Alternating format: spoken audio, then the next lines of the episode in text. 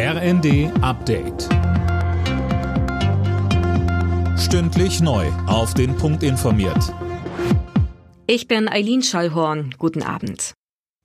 Wenn es nach Bundesfinanzminister Christian Lindner geht, soll es auf die geplante Gasumlage keine Mehrwertsteuer geben. Dafür hat er die EU nun um Erlaubnis gebeten.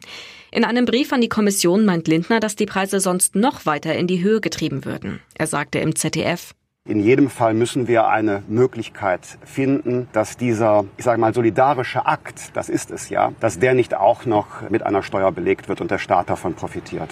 Die Gasumlage soll ab Oktober gelten und es Energieimporteuren möglich machen, ihre Mehrkosten an die Bürger weiterzugeben. Wie hoch die Gasumlage ausfällt, wird morgen bekannt gegeben. Bei den Gasspeichern ist unterdessen ein erstes Etappenziel erreicht. Sie sind mittlerweile zu 75 Prozent gefüllt und damit zwei Wochen früher als von der Bundesregierung angepeilt.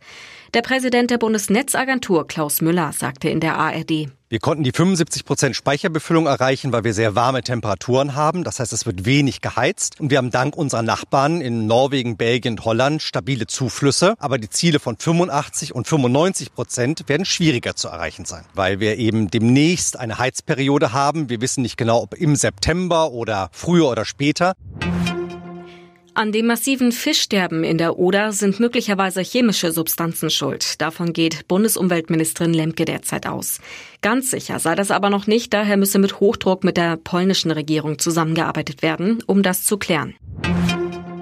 In Schottland sind Tampons oder Binden ab jetzt kostenlos. Stadtverwaltungen und Bildungseinrichtungen müssen die Menstruationsartikel gratis zur Verfügung stellen.